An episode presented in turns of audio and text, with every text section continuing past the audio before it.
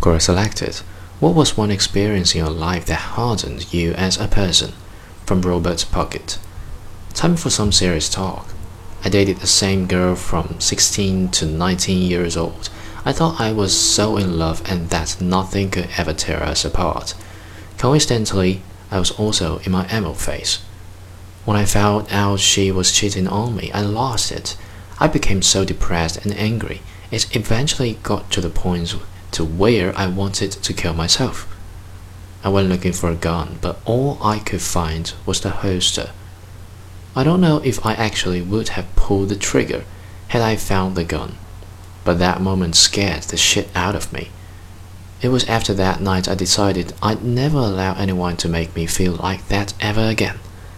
This eventually morphed into a callous approach towards dating.